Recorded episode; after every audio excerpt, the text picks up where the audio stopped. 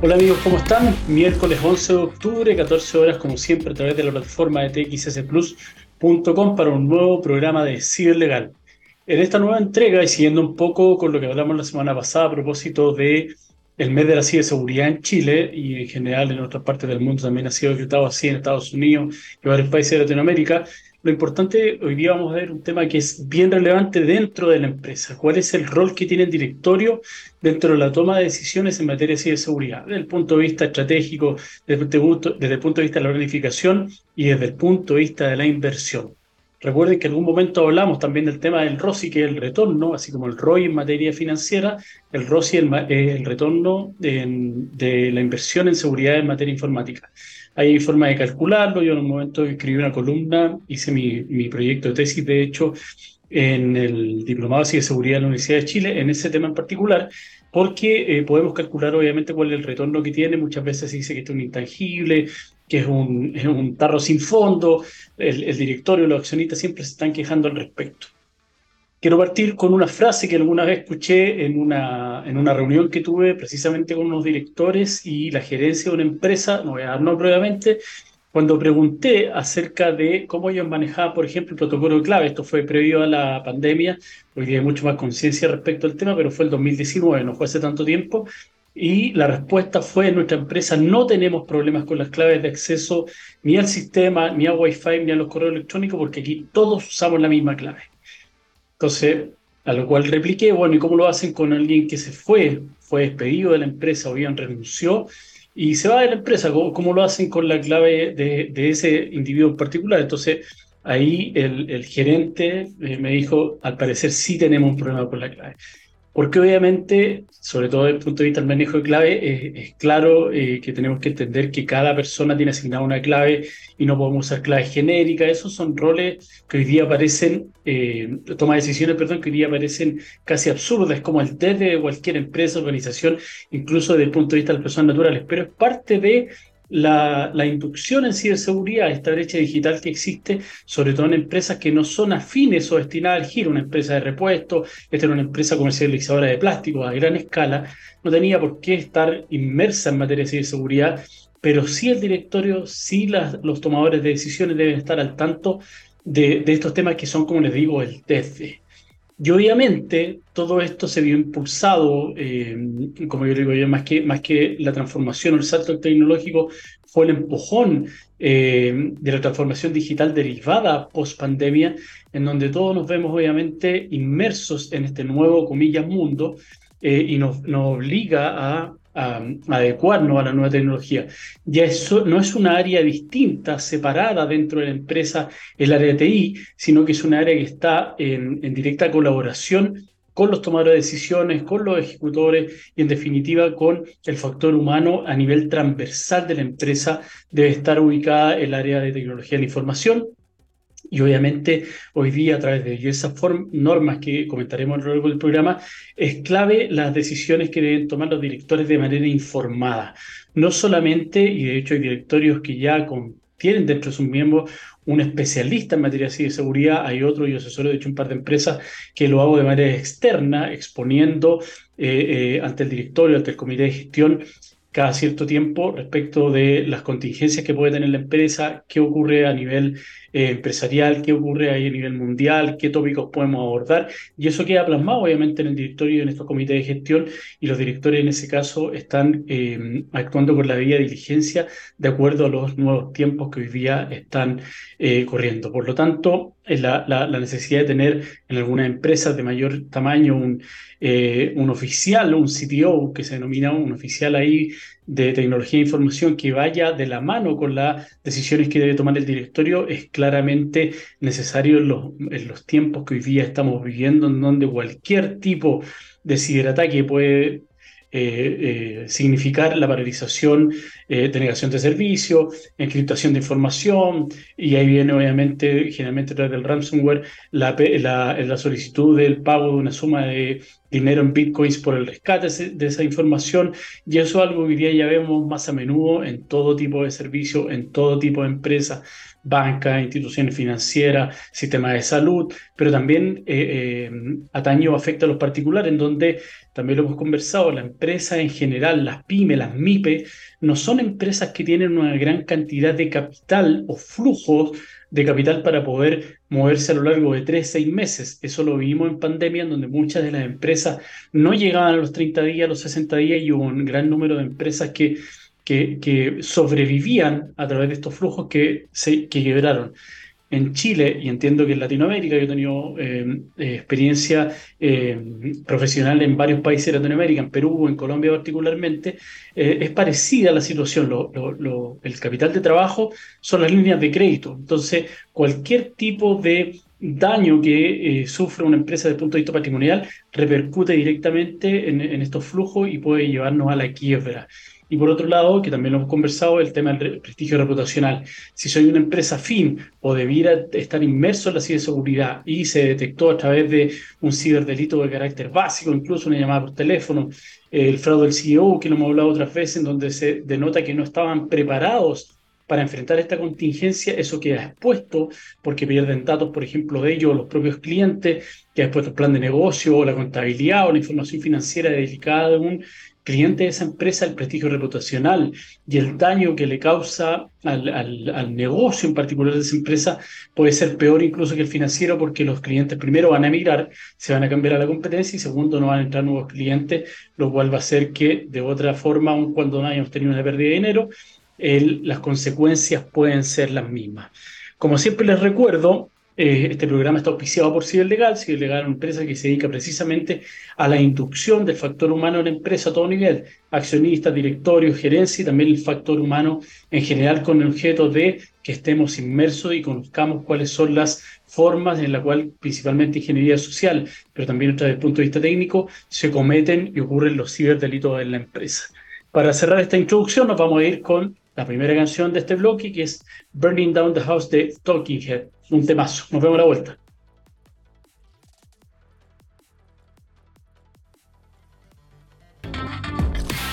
Estamos de vuelta para este segundo bloque de Legal, como siempre a través de txsplus.com. Les recuerdo, estamos hablando respecto del rol del directorio en la toma de decisiones en ciberseguridad, a propósito de este mes de la ciberseguridad. Eh, como les comentaba en el bloque anterior, eh, y llevándolo un poco tiempo atrás, 10, 12, 15 años tal vez atrás, cuando yo partí particularmente asesorando a empresas desde el punto de vista legal en materia de ciberseguridad, esto obviamente ha habido una desconexión total entre lo que era el directorio y el área de TI. Cuando uno eh, hacía un levantamiento interno eh, y, y, en ese rol en particular, o hablaba de temas de ciberseguridad, te enviaban directamente a hablar con el TI y el directorio era como un área totalmente separada. Cuando hablo de directorio, se entiende también que existen pequeñas empresas, pyme, MIPE, que no tienen directorio, información de directorio como total, ya sea porque no son sociedad anónima, porque tienen eh, menos flujo o, son de menor facturación, por lo tanto no pueden darse, comillas, el lujo de contar con un directorio que generan estos comités de gestión interna de las compañías que se preocupan de diversas áreas, la área comercial, el área venta, el área de recursos humanos, el área técnica y dentro de ella también está el área legal. Y al conversar con el área de TI, obviamente se sentía como en una isla, se sentía muy solo,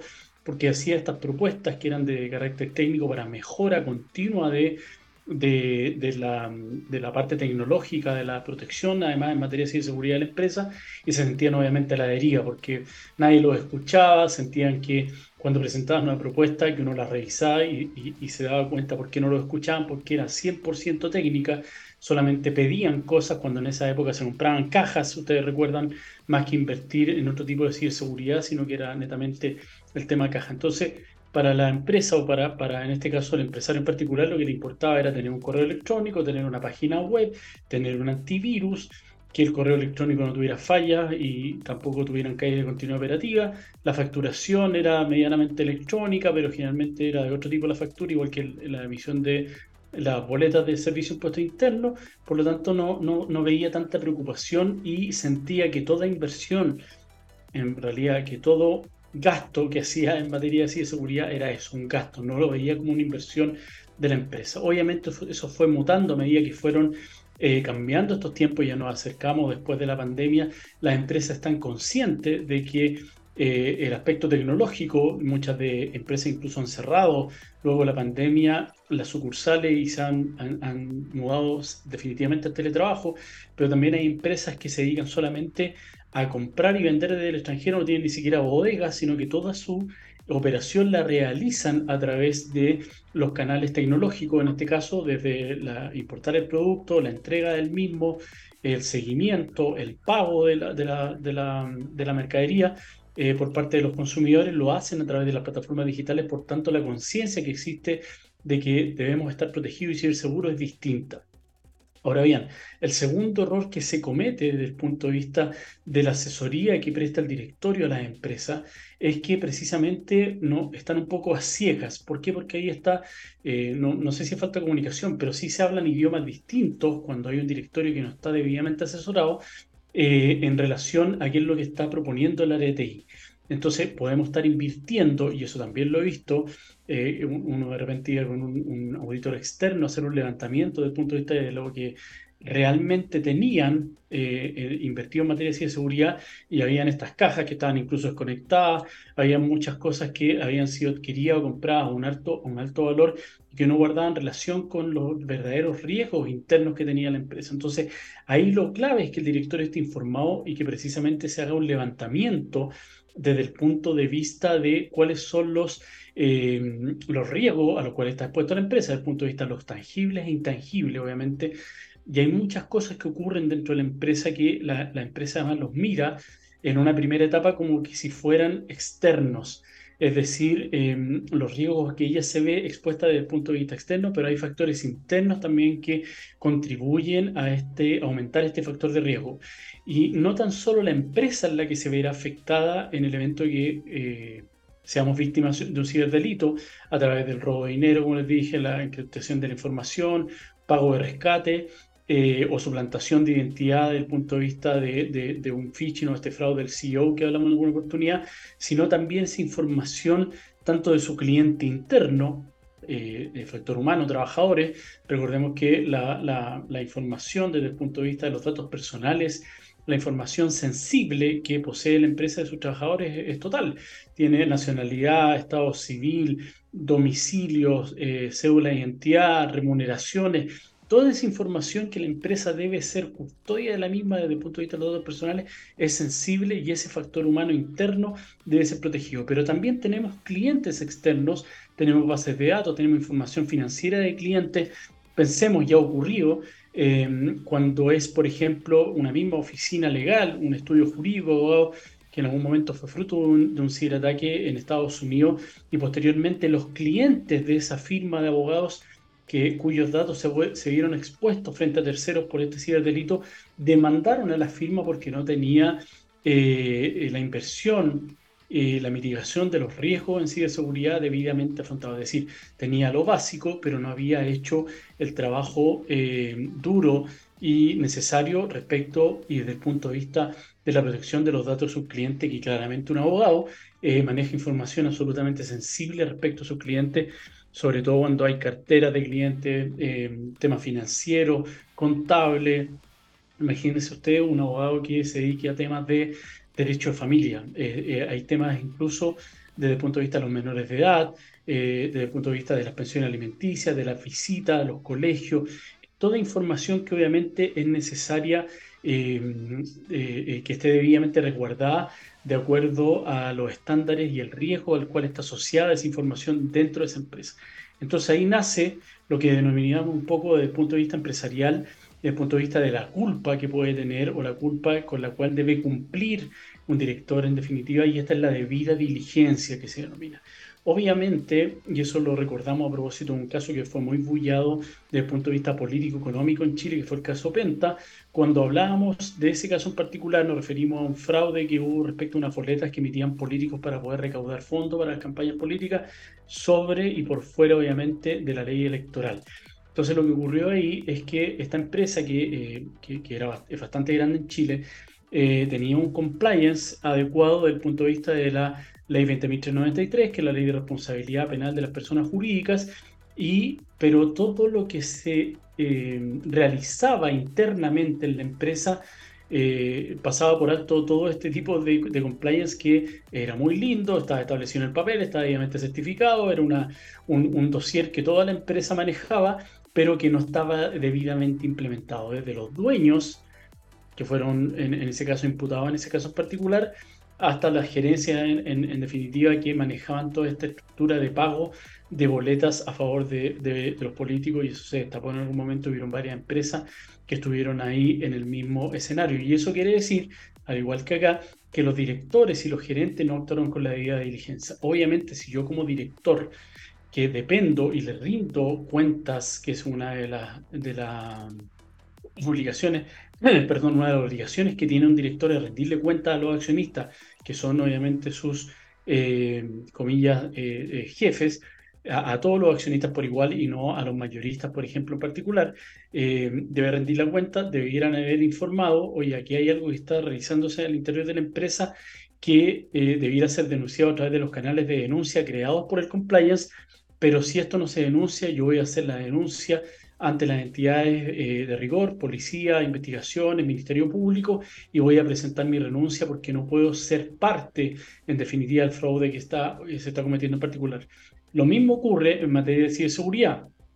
Si yo veo que al interior de mi empresa no se han tomado las decisiones eh, que son necesarias en este caso para poder eh, estar acorde con el riesgo o el mapeo de riesgo que vive desde el punto de vista técnico al efectuar una auditoría o levantamiento de información y ese informe me entregó un mapa que estaba completamente rojo en ciertas áreas que son claves de mi negocio y yo debo mitigarlas para bajarla amarillo o verde eh, desde el punto de vista tecnológico y desde el punto de vista legal, si a mí como director no me, no me mm, escucha la plana accionista en cuanto a la inversión que debo efectuar, yo lo debo representar. Y de representación la que efectuar como director en la sesión de directorio que llegar escrita y firmada, en este caso suscrita por todos los asistentes. Yo lo dije, yo hice la advertencia, nos reunimos con el TI, vinieron a hacer una exposición, vimos una propuesta, nos efectuaron una presentación en, en, PowerPoint respecto del informe en cuestión que arroja todo este resultado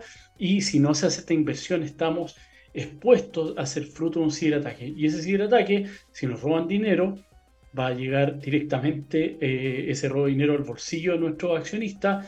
eh, vamos a tener un problema como empresa y yo como director voy a ser responsable. Por lo tanto, desde ese punto de vista sí tengo que ser responsable. Hoy día además se exige desde el punto de vista de la, de la rol de directorio y a propósito de lo que ocurrió en el caso Bullado que le cité eh, con, con, la empresa Penta, en donde se decía que los directores en Chile muchas veces actuaban, no todos, porque hay directores que, que son muy buenos y hacen muy bien su trabajo desde el punto de vista de la directriz y las decisiones que debe tomar su empresa en todo tipo de cosas, que todos estos directorios en realidad lo que se juntaban era a, a, tomar cafecito y comer galletas. Eso, en eso consistía la, consistía la reunión de directorio. Y eso obviamente después de eso cambió, eh, se hace mucho más evidente la responsabilidad y el rol que tiene el director en este control. Precisamente en el caso de Penta se había evidenciado, y hay otro caso también que en la Polar, se había evidenciado que había algo raro respecto a la información. Y mi rol como director es si yo veo algo raro en una presentación, en un flujo de caja que me muestran, en, en, en unas metas que se están estableciendo, yo tengo la obligación de hacer ese doble clic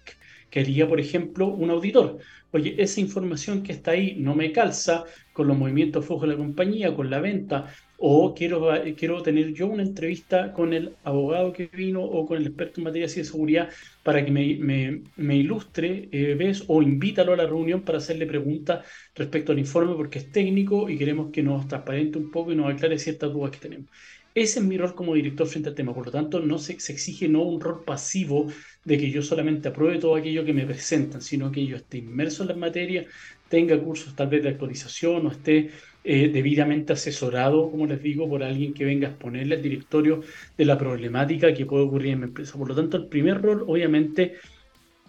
antes de pasar ya al tema de los protocolos, la investigación interna, el levantamiento de información y todo lo que debemos hacer, mi primer rol como director es saber cuáles son los riesgos a los cuales está eh,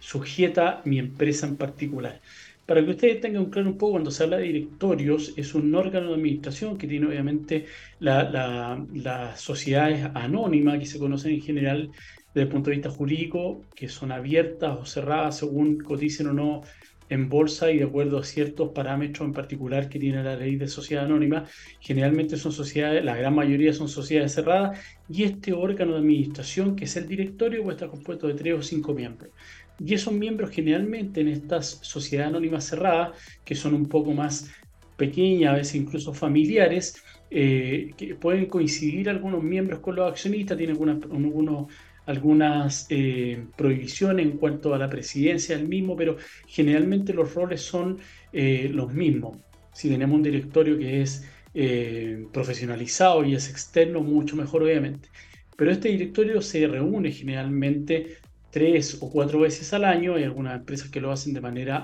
mensual, perdón. Hay algunas que no, que solamente lo hacen cuando aprueban el balance en abril de cada año, que es el balance que le presentan al directorio, que es eso obligatorio. Pero en estas sesiones de directorio precisamente se tratan temas como la marcha de la compañía. Ahora existen otro tipo de sociedades, como son las sociedades limitadas, que también eh,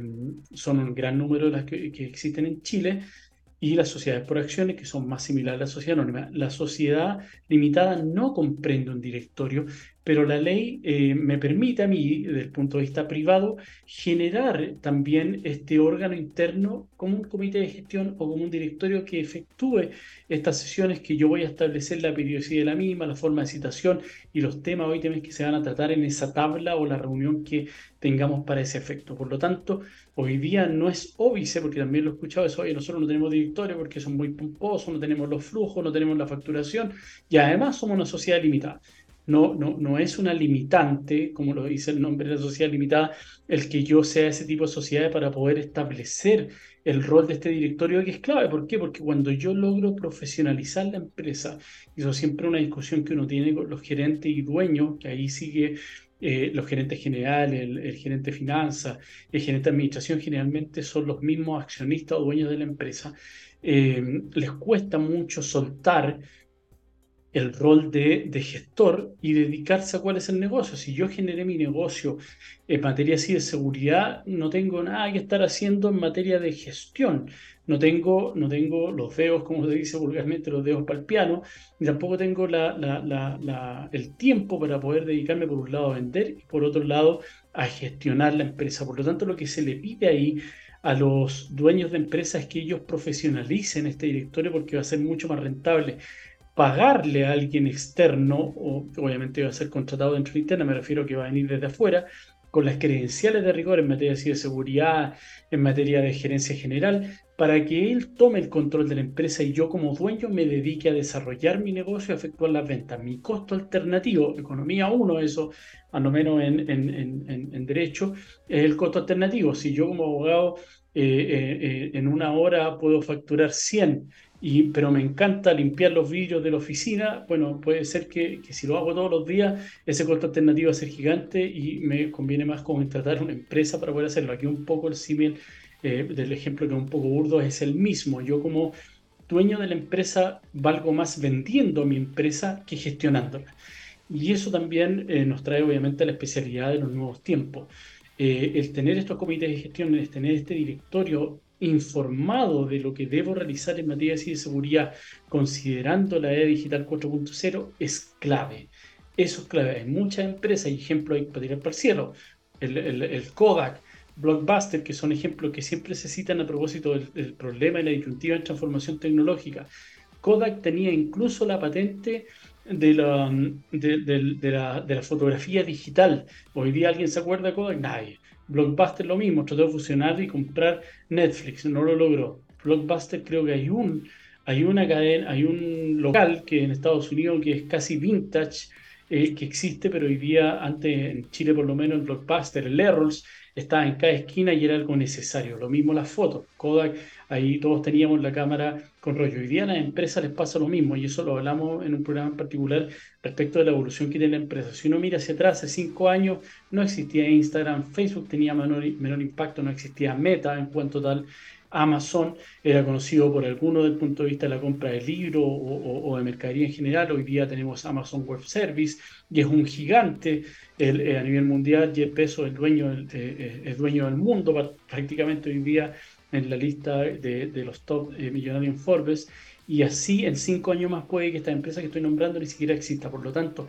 estar no solamente al tanto de los cambios tecnológicos, sino de la manera en cuanto protejo mi empresa de los ciberdelitos clave. Hoy día vemos el conflicto bélico que existe en Medio Oriente, en Israel particularmente. Eh, vimos lo que pasó en Ucrania con Rusia y, otros conflictos que se han desatado. Eso, si alguien le muestra, yo a veces pido que ese ejercicio lo haga el, mi, mi, mi, parque, en este caso el ingeniero con el que trabajo, cuando hacemos levantamiento de información y hacemos las pruebas de cómo tu empresa está siendo permanentemente fruto de ataque, cuando ven este mapa de calor respecto del posible ataque de la empresa quedan espantados porque no se ve, pues, si, lo que yo no veo, un poco San Agustín no lo creo. ¿ah? Entonces eso es, es, clave para que la persona entienda que sea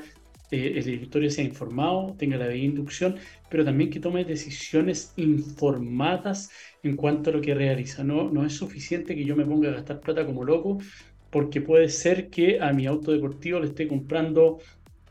llantas para echar al barro o a, la tierra o hacer 4x4. No tiene nada que ver con, el tipo de auto con lo que yo estoy invirtiendo. Y en la empresa pasa lo mismo, créeme, lo he visto un montón de veces. Gastan mucho en ciertas cosas que son el, su 80-20 y no es necesario, sino que el foco debe haber estado puesto en otro tipo de inversión, incluso en temas, como les he dicho varias veces, de concientización. Con esto vamos a cerrar el segundo mm, bloque de ciber legal. Recuerden, estamos hablando del directorio y el rol que tiene en la toma de decisiones en materia de ciberseguridad. Nos vamos a ir con la segunda canción. Seguimos con clásicos con Even Flow de Pearl Jam. Nos vemos a la vuelta.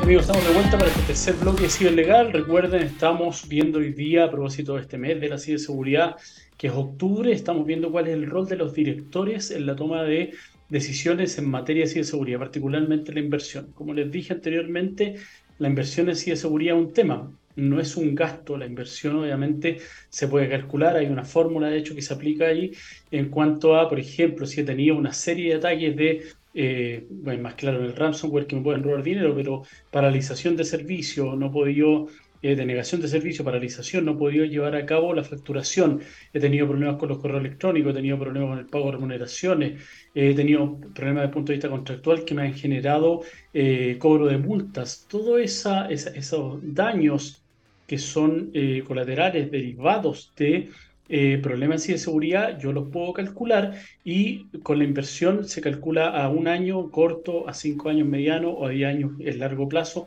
Y si obviamente la inversión va a mitigar esos riesgos eh, que tuve, esos incidentes cinco o seis veces al año, y pasa a ser uno o cero, claramente es una inversión que se va a ir calculando a medida que se van disipando en unos 5 o 10 años, como les digo yo, pero siempre va a ser una inversión si está correctamente realizada, eso es clave. Entonces, volviendo al tema, hablamos de directorio o comité de gestión, dependiendo del tipo de empresa o tamaño de empresa del cual estemos hablando, debe estar debidamente eh, culturizada o inmersa en materia de seguridad, ya sea porque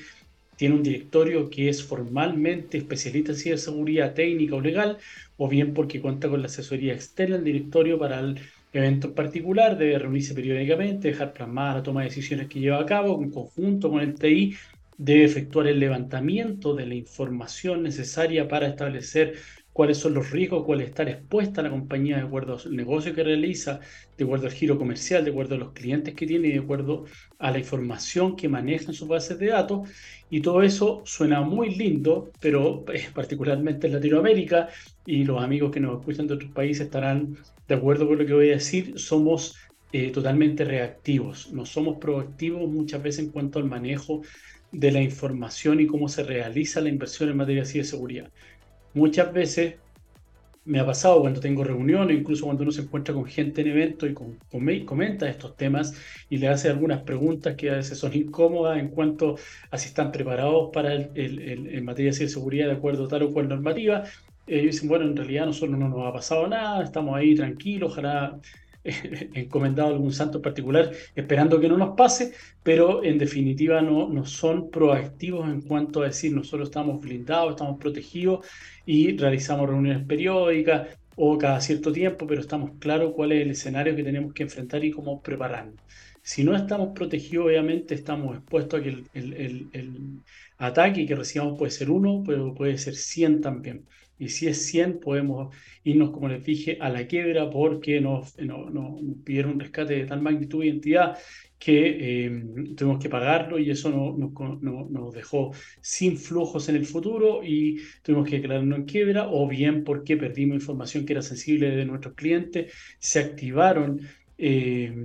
cláusulas contractuales, que como sabrán ustedes, ahí muchas veces hay boletas de garantía involucradas, que además de este, el costo financiero que implica mantenerlas mensualmente o anualmente, son de ejecución directa por parte, en este caso, de mi contraparte, que es mi cliente, y en ese caso, obviamente, la empresa se va a ver muy dañada. En general, hay casos que yo, yo conozco y este mercado es muy pequeño, no solamente en Chile, sino que a nivel latinoamericano,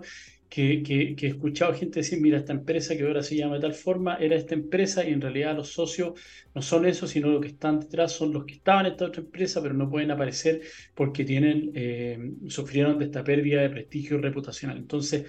por una inversión que es menor, considerando, como les digo, es una inversión, no un gasto, frente a lo que estoy expuesto el día a día, es, eh, eh, es mucha la diferencia y obviamente cuando uno se lo aterriza y se lo explica, toman conciencia de aquello y deciden hacerlo. Pero si estoy un poco con los ojos tapados y no quiero ver esa realidad, es difícil que podamos estar preparados para eso. Pero aparejado a eso, y un tema que también hablamos la semana pasada a propósito de este mes de la ciberseguridad, hay diversa normativa. Hay normativa que es particular del giro y me obliga a tener directores que estén informados y que reporten y que en cuanto son operaciones, obviamente, sobre todo de sociedad anónima abierta o de giro institución eh, financiera o bancaria, tengo que informarle a mis pares, informarle en este caso a la CMF, que es la Comisión para el Mercado Financiero, en materia de salud, en materia eléctrica, hay diversa normativa referente a temas de ciberseguridad y cómo el directorio debe estar informado en la toma de estas decisiones. En, materia de, de, la CMF, que es la Comisión del Mercado Financiero, ex Superintendencia de Banco Instituciones Financieras, Existen las RAN, ¿ah? la RAN 20 en particular, que ahí contempla normas referentes al tema de los directorios en cuanto a la toma de decisiones y cómo ellos deben realizar.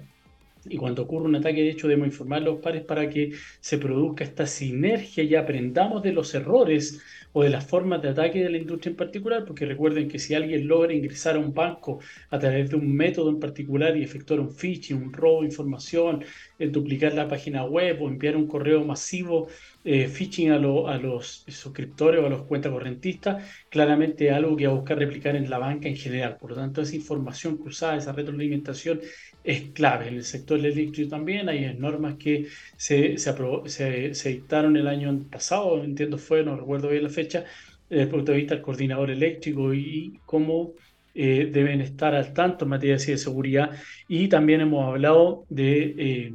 hay, también un manual que es el manual de supervisión de riesgos cibernéticos para juntas corporativas, que es algo que emitió la OEA en conjunto con la Internet Security Alliance, que eso fue el año pasado, en donde podemos establecer ahí ciertos parámetros, medidas de cómo debe actuar el directorio. Pero todo esto suena muy lindo con la cultura, como les digo, que es, reactiva y no proactiva, y las buenas prácticas que debiera tener el mercado si esto no va aparejado con la norma. El caso, como hablé ya, de la RAM 20 eh, es claro en materia de la Comisión para el Mercado Financiero, los bancos y las instituciones financieras están al día en materia de seguridad, tienen equipos robustos internos y externos. A mí me toca trabajar y asesorar a eh, asesores externos de la banca en la prestación de estos servicios y particularmente lo que hacen ellos, aun cuando el giro de ellos no es el bancario institución financiera, están a la par en las mismas medidas de seguridad que tiene la banca, porque la banca contractualmente me lo exige para poder contratar conmigo. Si bien la Comisión para el Mercado Financiero y esta RAN eh, han sido claras en establecer de que aun cuando el, ciberdelito o la incidente se produzca a través de un prestador de los servicios, el responsable final frente a la CMF es la banca. Por lo tanto, la banca a mí me exige como prestador de servicios de la banca, estar al, al, mismo nivel de, en, en, relación así de seguridad que ella, que, las medidas que ella ha adoptado para poder ingresar a incluso a estas propuestas o licitaciones que son de carácter privado. Así que ahí es clave, obviamente, conocer la normativa y sobre todo el manejo de la de las negociaciones, las cláusulas contractuales que existen, porque muchas veces ocurre, y es lo que hacen los grandes eh, clientes, eh, en este caso en materia de seguridad o otro tipo de servicios afines, que es establecer obviamente multas y, eh, como les señalé, estas boletas bancarias que quedan para resguardar la multa en particular y sin perjuicio el derecho a poder demandar en un juicio civil por los daños que haya provocado y que se determinara oportunamente, oportunamente en ese proceso pero las boletas de garantía son de ejecución, como les dije, inmediata. Por lo tanto, para, para mí, que soy el prestador de servicios financieros, primero me van a ejecutar el, el, la boleta. Segundo, me van a demandar eh, probablemente civilmente. Y tercero, eso se va a saber en todo el mercado de que el tal o cual banco, tal o cual institución financiera fue víctima de un ciberdelito por ese, a través de ese prestador de servicios que no tenía activada, eh, en este caso, sus eh, eh, o no tenía la debida eh, protección en materia de seguridad, por lo tanto ahí perdí mi prestigio reputacional y mi negocio se fue al tacho.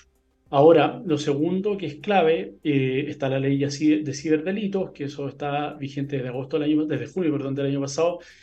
está, esperemos, eh, yo, yo, dije la semana pasada que se entendía que este medio iba a salir, pero estuve en un seminario que me invitaron y probablemente sea el próximo año, al, menos durante el primer trimestre del próximo año, que se dicte la nueva ley de protección de datos. Y varias cosas ahí que están viendo todavía que sobre todo con el tema de la implementación, que va a acarrear multas que son gigantes eh, a la par de lo que existe hoy día en, la regulación de, datos personales en Europa. Eh, está también la ley de delitos económicos que les comenté yo el otro día que fue dictada en agosto pasado y que tiene un periodo de vacancia legal, que es este periodo que eh, la ley va a empezar a regir a, contar de 12 meses de su publicación, que fue en agosto. El próximo 2024, en agosto, va a comenzar a regir. Y esa norma en particular tiene normas de remisión y modificación a distintos cuerpos normativos, entre ellos la nueva ley de ciberseguridad, cuando ciertos delitos si los delitos son cometidos dentro de la empresa eh, y tienen un perjuicio o beneficio económico por algún tomador de decisiones o con poder de toma de decisiones dentro de la empresa, es considerado delito económico y pasa a tener una sanción mayor la persona jurídica desde el punto de vista penal, parecido a lo que ocurre con la ley 20.393. Por lo tanto, a mí lo que ocurre, y creo que lo comentamos cuando hablamos de los fraudes internos de eh, la empresa, tanto con mi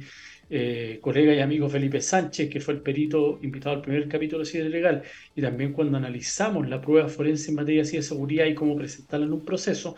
lo primero que va a hacer el fiscal cuando ocurre este tipo de ciberdelito y va a estar toda esta normativa que me va a obligar a tener un compliance que va a ser bastante amplio, eh, siempre acotado obviamente, como les digo, los riesgos dentro de este catálogo de delitos, que son diversas categorías las que existen,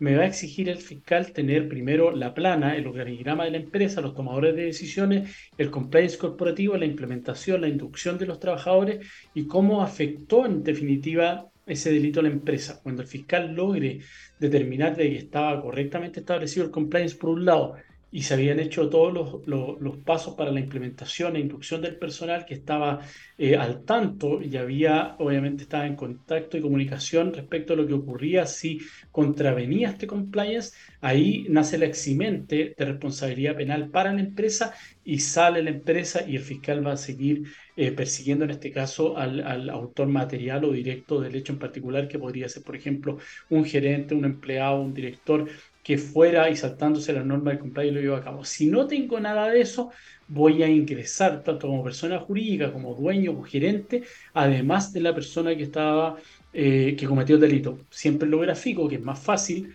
eh, y es más crudo, además, por lo tanto, me hace mayor sentido cuando hablamos de almacenamiento pornografía infantil. Si hay alguien que realizó esta baja o almacenamiento a través de los servidores de la compañía, usando el Wi-Fi de la compañía, usando el computador de la compañía a través de estas páginas web, lo, lo usa y lo almacena y después llega a la PDI, posible investigaciones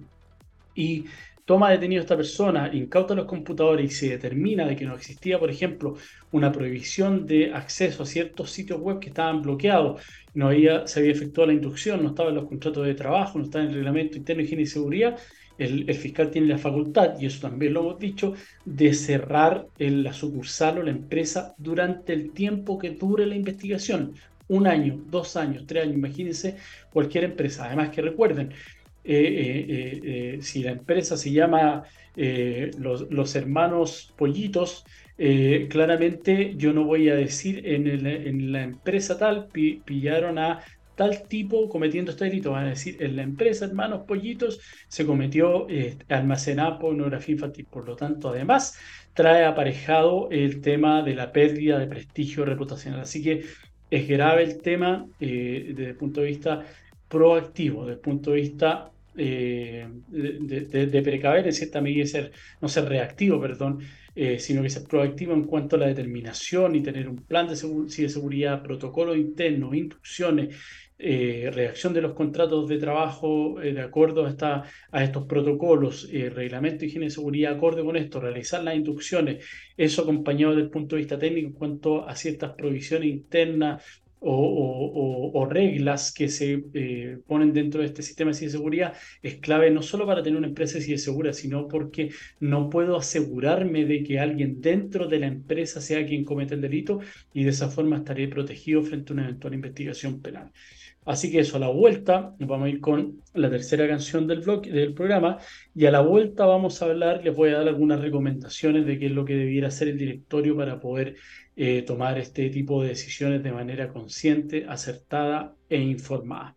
Nos vemos a la vuelta, nos vamos con otro clásico, un temazo, Long View de Green Day. Nos vemos a la vuelta. Estamos de vuelta para el último... Em, el último tramo de CIDE legal para el cierre, vamos a dar algunas conclusiones y algunas recomendaciones desde el punto de vista del directorio, pero es clave que entiendan, y un poco para resumir, rol del directorio en materia de ciberseguridad, sobre todo en la toma de decisiones, eh, como señalé, no necesariamente entienden, porque uno, uno cuando habla muchas veces con las empresas en particular que están dentro de un rubro que está ya eh, eh, transformada digitalmente, pero no tienen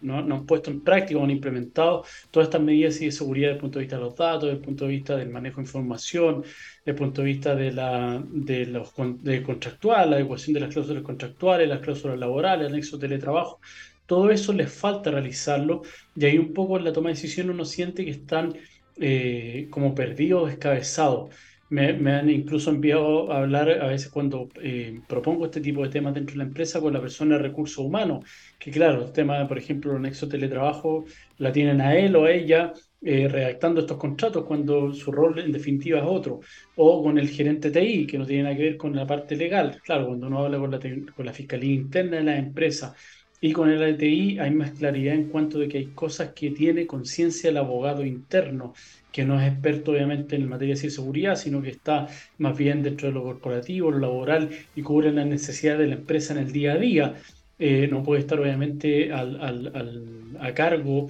o al tanto de todo lo que está pasando porque no, le daría el día para realizarlo, por eso cuenta con, esta, con este tipo de asesoría externa, siente que hay una pérdida, uno, como les digo, de de claridad, claridad en cuanto a, las decisiones que se deben tomar y adoptar. Se excusan un poco, como les dije, que no tenemos la capacidad de tener un directorio, pero sí podrían tener, cuando no se los propone de esa forma, un comité de gestión, una asesoría en particular que pueda realizar todo este tipo de labores sin necesariamente tener eh, un directorio. Entonces ahí lo primero que deben hacer cuando tenemos el directorio, el comité de gestión, definir obviamente la estrategia de seguridad de acuerdo a los objetivos de la empresa, el giro en particular de la empresa, definir cuáles son eh, los, los riesgos tecnológicos que ellos están expuestos desde el punto de vista de los tangibles y los intangibles, los bienes internos de la compañía claramente, y ahí establecer las políticas y procedimientos de seguridad de acuerdo a esos riesgos en particular, no simplemente